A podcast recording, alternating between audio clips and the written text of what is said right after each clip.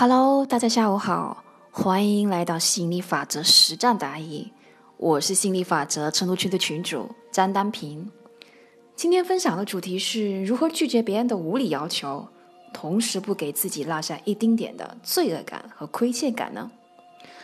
那我发现，在面对无理的要求时，很多人都不敢，也不会拒绝，要么总觉得拒绝别人不好意思，不知道怎么开口。内心觉得对不起别人，觉得自己会不会太不近人情了，太冷血了呢？要么就是拒绝了，内心有很多的斗争啊、后悔啊、自责等等，感到深深的亏欠感。似乎拒绝也不是，不拒绝也不是。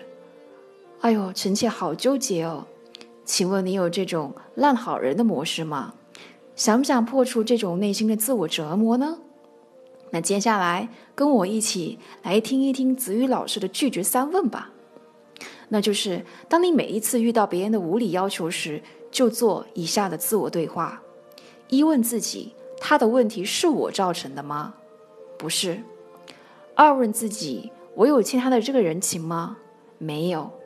三问自己，这样子做我爽吗？不爽。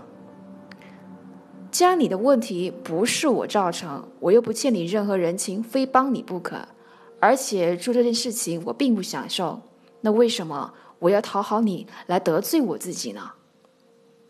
你的问题又不是我造成的，摆平问题又不是我欠你的，帮这个忙又不是我喜欢的。